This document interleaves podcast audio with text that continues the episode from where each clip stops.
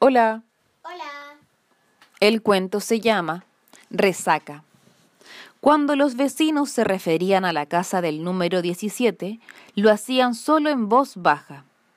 Todos conocían de sobras los gritos, portazos y el estruendo de objetos rotos que salían de ella.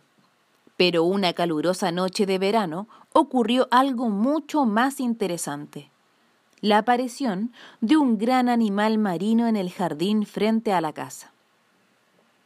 A media mañana, todos los vecinos habían visto ya a esa criatura misteriosa, que respiraba acompasadamente, cuando salieron a comprar el periódico. Naturalmente, se reunieron alrededor para verlo mejor. Es un dugongo, dijo un niño pequeño. El dugongo vive en el Océano Índico y es un mamífero raro que está en peligro de extinción, de la orden de los sirénidos, familia de Gungogidae, género dugong, especie de dugong. Nada de esto explicaba que hubiese aparecido en su calle, a no menos de cuatro kilómetros de la playa más cercana. En cualquier caso, los vecinos se ocuparon simplemente de atender al animal varado con cubos de agua, mangueras y mantas mojadas, tal y como habían visto hacer en la tele con las ballenas. Cuando la pareja joven que vivía en el número 17 salió finalmente de casa para ver qué pasaba, con la mirada nublada y confusa, su impulso inmediato fue el enfado y el reproche. ¿Esto es lo que entiendes por una broma? se gritaban el uno al otro, y también a algunos vecinos. Pero pronto se callaron, desconcertados, impotentes ante lo absurdo de la situación. No podían hacer nada más que unirse a las tareas de rescate. Encendieron los aspersores del jardín y llamaron al servicio de emergencias competente, si es que existía, algo que debatieron durante un buen rato mientras arrancaban el uno al otro el teléfono de las manos. Mientras esperaban a los expertos, los vecinos se turnaron para acariciar y tranquilizar al dugongo.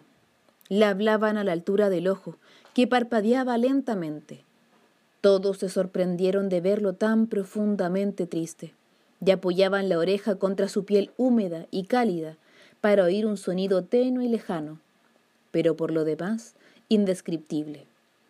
La llegada del camión de rescate fue casi una interrupción inoportuna, con las luces intermitentes naranjas, con los operarios de ayuntamiento de chaquetas fluorescentes que le decían a todo el mundo que se apartara del lugar. Su eficiencia era impresionante.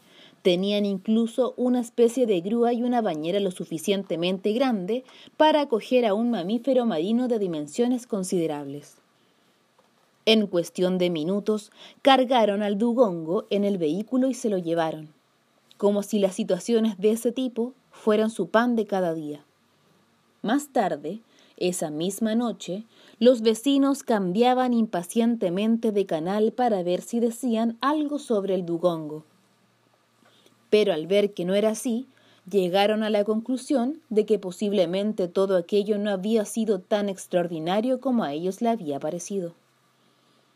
La pareja del número 17 empezó a gritarse de nuevo esta vez porque habría que arreglar el jardín.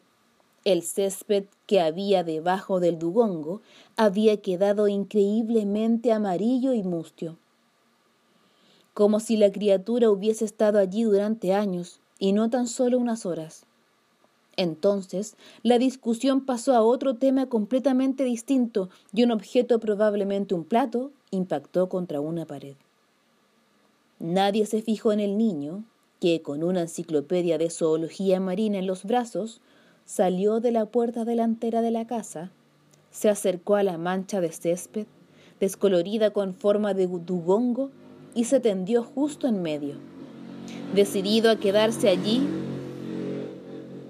decidido a quedarse allí mientras pudiera, con los brazos pegados a los costados, mirando las nubes y las estrellas hasta que sus padres se dieran cuenta de que no estaba en su habitación y salieran a buscarlo gritando enfadadísimos. Qué raro fue. Entonces, cuando finalmente aparecieron sin hacer ruido, sin brusquedad, qué raro fue sentir solo unas manos que, con mucha ternura, lo levantaban del suelo y lo llevaban de vuelta a la cama. Fin